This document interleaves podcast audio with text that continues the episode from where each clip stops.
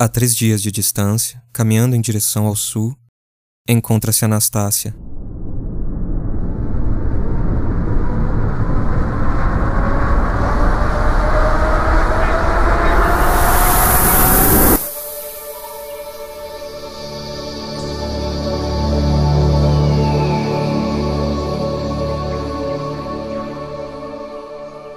Cidade banhada por canais concêntricos e sobrevoada por pipas.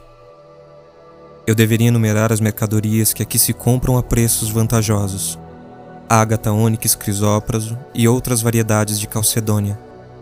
Deveria louvar a carne do fazão dourado que aqui se cozinha na linha seca da cerejeira e se salpica com muito orégano. Falar das mulheres que vi tomar banho no tanque de um jardim e que às vezes convidam, disse, o viajante a despir-se com elas e persegui-las dentro da água. Mas com essas notícias, não falaria da verdadeira essência da cidade.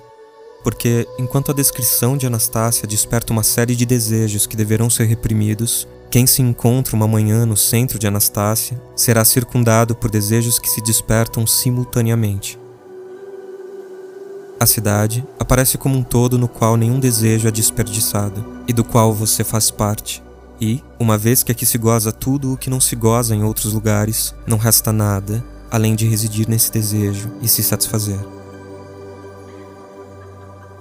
Anastácia, cidade enganosa, tem um poder que às vezes se diz maligno e outras vezes benigno. Se você trabalha oito horas por dia como minerador de ágatas, ônix, crisóprasos, a fadiga que dá forma aos seus desejos toma dos desejos a sua forma.